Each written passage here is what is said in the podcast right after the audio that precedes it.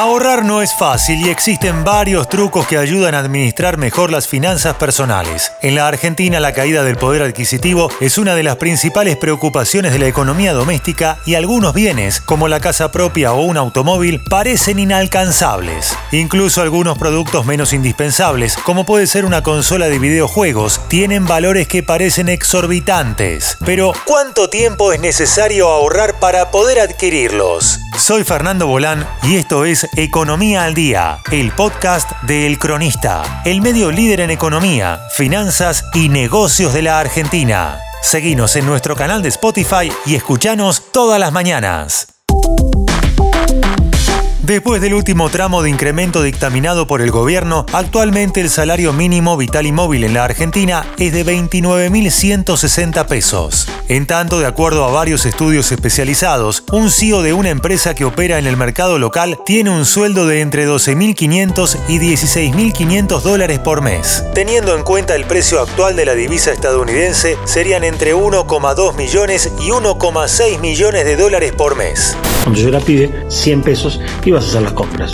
Los especialistas apuntan que lo ideal es reservar entre un 20 y 30% del salario mensual para ahorrar. En algunos casos es posible que sea menos en base a las necesidades personales de gasto, por lo que para realizar este cálculo se tomará una situación de ahorro de un 30% y otra de un 15%.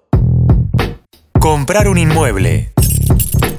Según el último reporte del mercado inmobiliario elaborado por Properati, el precio promedio de un metro cuadrado en la ciudad de Buenos Aires es de 2.548 dólares. Si se considera que un departamento de dos ambientes tiene alrededor de 41 metros cuadrados, el precio final sería de aproximadamente 104.400 dólares. En el caso de un monoambiente, que en promedio tiene 31 metros cuadrados, se habla de cerca de 79.000 dólares. Con un sueldo mínimo actual y un ahorro de casi un tercio del mismo, se necesitarían dos años y medio para poder adquirir un metro cuadrado. Esta cifra se estira a cinco años en caso de ahorrar un 15%. Por otro lado, para comprar un monoambiente el tiempo supera las décadas, unos 77 años y se reserva un 30% y si se pudiera ahorrar hasta un 50% del salario mínimo, la espera se reduce a 46 años. Si lo midiéramos con el salario mínimo completo, serían 23 años. En cambio, el sueldo de un número uno en su totalidad alcanza para adquirir dos monoambientes por año o incluso un tres ambientes. En caso de ahorrar un 30%, precisa un año y medio para ser propietario de un monoambiente o dos años y tres meses para un dos ambientes.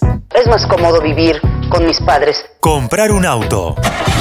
Entre los modelos usados, los automóviles más populares pueden costar desde 394 mil pesos hasta un millón de pesos. En cambio, los 0 kilómetro empiezan desde un millón y medio de pesos. Uno de los modelos más vendidos y buscados, en base a los datos de la Asociación de Concesionarios de Automotores de la República Argentina, es el Fiat Cronos, cuyo valor arranca en 1.600.000 pesos. Para comprar este vehículo hacen falta casi 55 sueldos básicos, es decir, más de 4 años y medio. Si tomamos un ratio de ahorro del 30% mensual, una persona podría adquirirlo en 15 años, 182,8 meses y unos 9 años 109,7 meses en caso de poder reservar la mitad del salario. Si se tiene en cuenta el sueldo promedio de un CEO, este alcanza para llevarse las llaves de hasta una unidad por mes. Pero si contamos un ahorro de un 30%, podrían ser cerca de 3 por año. Me gustaría irme en bicicleta a casa.